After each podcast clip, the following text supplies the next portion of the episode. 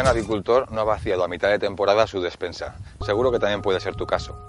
Ante esta situación tenemos dos opciones. Bien podemos optar por cultivar variedades automáticas, que puede ser que en tu caso no te agraden, o bien hacer una floración forzada, inducir las plantas a que florezcan por ellas solas. Vamos a explicar profundamente qué consiste esta última técnica.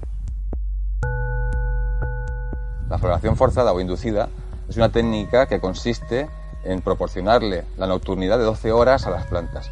Con ese periodo de 12 horas lo que hacen las plantas es interpretar que la llegada del otoño y así desarrollan todos los mecanismos que inician la floración. Para forzar las plantas a esas 12 horas de nocturnidad tenemos tres opciones. La primera y la más económica sería cubrirlas con una caja de cartón. Luego tenemos la opción de construir como una estructura un invernadero alrededor y taparlas con un plástico que sea opaco. Y la última es meterlas en un cuarto a oscuras. Esta última opción es la que está utilizando este canabicultor. Lo que hace es todos los días a las 9 de la mañana las saca del cuarto y a las 9 de la noche las vuelve a meter. Pero eso sí, hay que ser constante, todos los días. Por eso es lo difícil de esta técnica. Las otras dos técnicas que hay, que son taparlas con cartón y con plástico, tienen un inconveniente, puesto que se tapan al sol, esto quiere decir que se produce una evapotranspiración en el interior, lo que conlleva a que puedan haber podredumbres y botritis en los cogollos, por lo que hay que revisar periódicamente estos cogollos. Como veis, esta técnica nos permite cultivar cualquier variedad que deseemos. Ante nosotros nos hallamos ante cinco ejemplares, uno de ellos de esqueje y los otros cuatro de semillas. A pesar de que los cuatro han sido cultivados y sembrados el mismo día, como podemos ver, hay una diferencia de tamaño descomunal. Esto es debido a un factor, y es al contenedor. El tamaño del contenedor es muy importante para los cultivos de floración forzada. Tal cual sucede con los cultivos de variedades automáticas, hemos de ser muy rápidos a la hora de trasplantar, es decir, de la siembra ha de pasar a su lugar definitivo, sin pasar por un contenedor intermedio.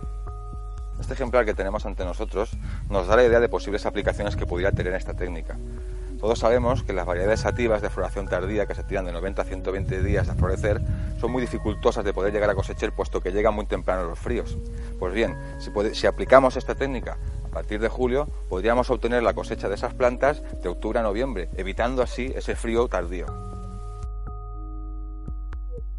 Las plantas que terminamos de ver en floración forzada llevan así desde el 20 de marzo, como ya hemos dicho. Estamos en la primera semana de abril, así que les quedará aproximadamente hasta la segunda quincena de mayo para que estén listas para ser cosechadas. El canabicultor de este cultivo ya ha sido previsor y como podemos ver ya tiene a esa segunda generación que va a sustituir ese primer cultivo. Estos ejemplares les queda todavía un mes largo de crecimiento bajo estas condiciones de luz artificial, para luego sustituir a las que están ahora floreciendo. Así que volveremos en 15 o 20 días para ver la evolución que ha habido tanto las plantas que están en floración como estas que están a punto de sustituir a las otras.